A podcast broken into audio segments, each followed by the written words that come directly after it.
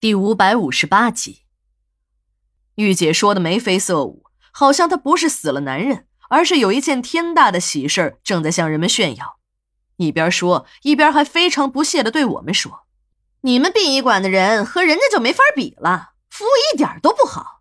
人家老日都是主动去拉死人，你们还得打电话，要不就在单位猫着等死人。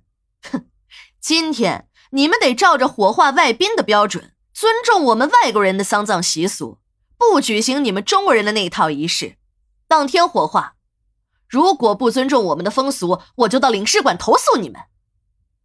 毕竟人家是外国人，史馆长作为领导还是有一层担心的。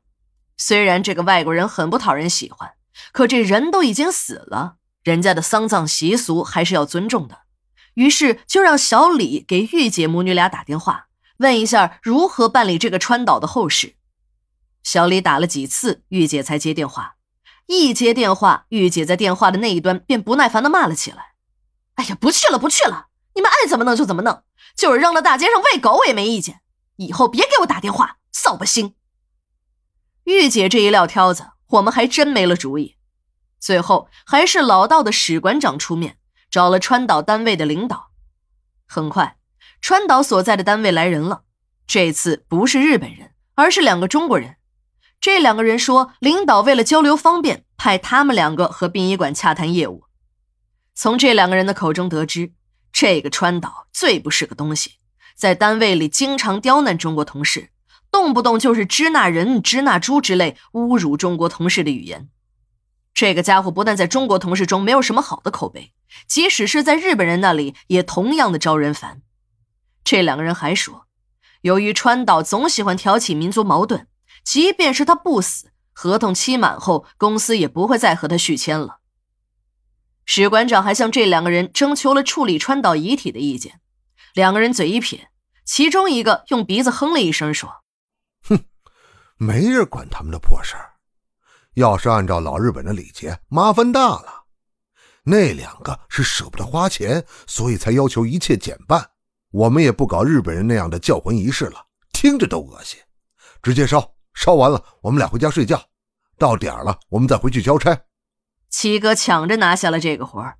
其实啊，不用抢。如果不是他主动要烧这一炉，那就得史馆长指派。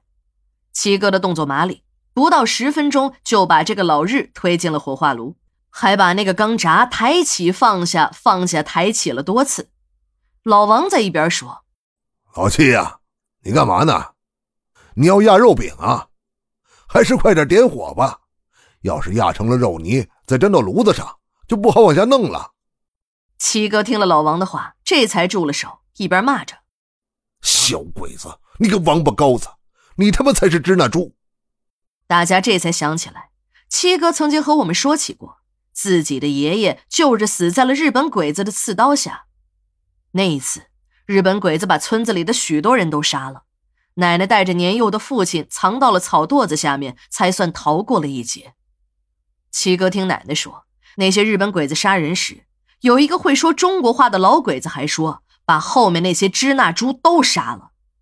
也就是伴着这个声音，草垛里的奶奶听到了爷爷中了鬼子刺刀后的惨叫。由于七哥的爷爷在村里很有威望。为了震慑其他的老百姓，鬼子还砍下了他爷爷的头，挂在了村子口的枯树上。